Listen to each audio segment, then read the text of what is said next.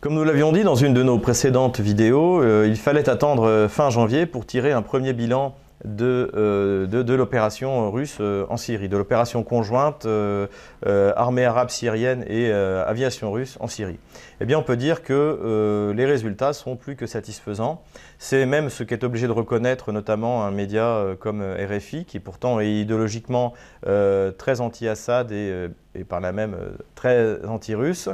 Euh, cette capacité euh, qu'a donnée en fait la Russie à l'armée arabe syrienne de dominer totalement au niveau de la liberté d'action sur le champ de bataille, eh bien en fait a été exploitée euh, après un, certain délai de mise en route de manière excellente par l'armée arabe syrienne qui en fait a,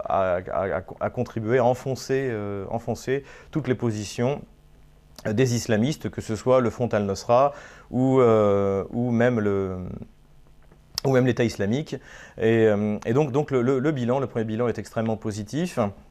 Euh, on peut dire qu'aujourd'hui, en fait, euh, la, prochaine étape significative sera la prise de Raqqa. Donc, que les Américains et les Occidentaux auraient bien aimé voir prise par, les Kurdes, puisqu'ils contrôlent plus ou moins une partie des troupes kurdes dans, le nord, de la Syrie. Mais malheureusement, il est peu probable que les Kurdes sortent de leur zone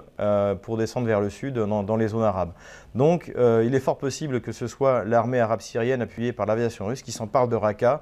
ce qui fera de, Bachar el-Assad le grand vainqueur, euh,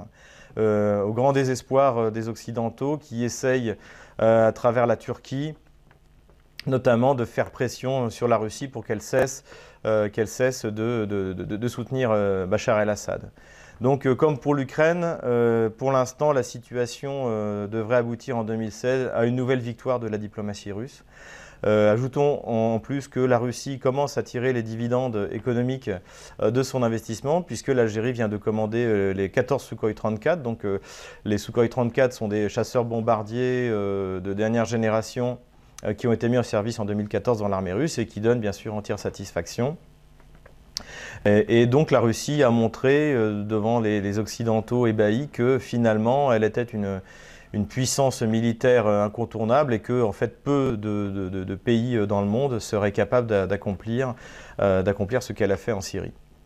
Pour autant, la, situation n'est pas, euh, totalement stabilisée, notamment le, facteur turc reste, l'élément perturbateur et même dangereux dans cette situation, puisque, rappelons-le, la Turquie fait partie de l'OTAN, euh, qu'elle est, euh, est, incontrôlable et que finalement, que se passerait-il si, si la Russie est contrainte d'abattre un avion turc et que les Turcs invoquent l'article 5 du traité de l'Atlantique. dans ce cas-là, eh bien, la France se trouverait de facto dans une coalition euh, même si elle n'y participe pas militairement, euh, contre la Russie. Donc la crise syrienne, euh, comme la plupart des crises d'ailleurs, notamment en Ukraine, montre la nécessité de, dissoudre l'Alliance atlantique, en, tout cas d'en faire partir la France, parce que des pays comme la Pologne, les Pays-Baltes ou la Turquie sont des pays incontrôlables qui, avec des politiques étrangères à courte vue, mettent en danger de manière générale la sécurité en Europe, mais également bien sûr la sécurité de la France.